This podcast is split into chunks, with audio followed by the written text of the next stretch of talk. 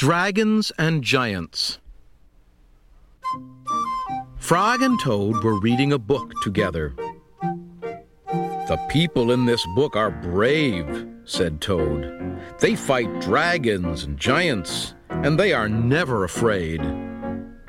I wonder if we are brave, said Frog. Frog and Toad looked into a mirror. We look brave, said Frog. Yes, but are we? asked Toad.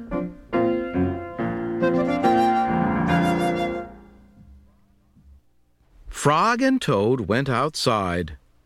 We can try to climb this mountain, said Frog. That should tell us if we are brave. Frog went leaping over rocks, and Toad came puffing up behind him.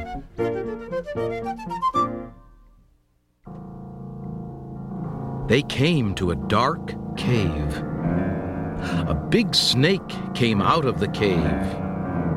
Hello, lunch, said the snake when he saw Frog and Toad. He opened his wide mouth. Frog and Toad jumped away. Toad was shaking. I am not afraid, he cried.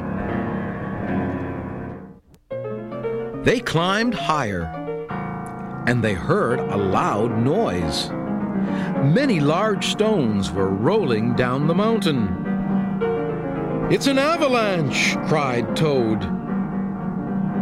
Frog and Toad jumped away. Frog was trembling. I am not afraid, he shouted. They came to the top of the mountain. The shadow of a hawk fell over them. Frog and Toad jumped under a rock. The hawk flew away. We, We are, are not, not afraid, afraid. screamed Frog and Toad at the same time.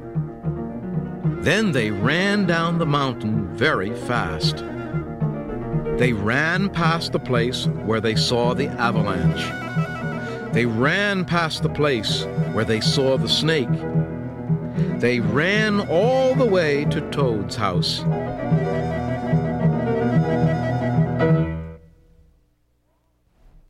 Frog, I am glad to have a brave friend like you, said Toad. He jumped into the bed and pulled the covers over his head. And I am happy to know a brave person like you, Toad, said Frog. He jumped into the closet and shut the door.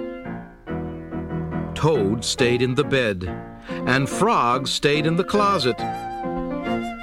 They stayed there for a long time, just feeling very brave together.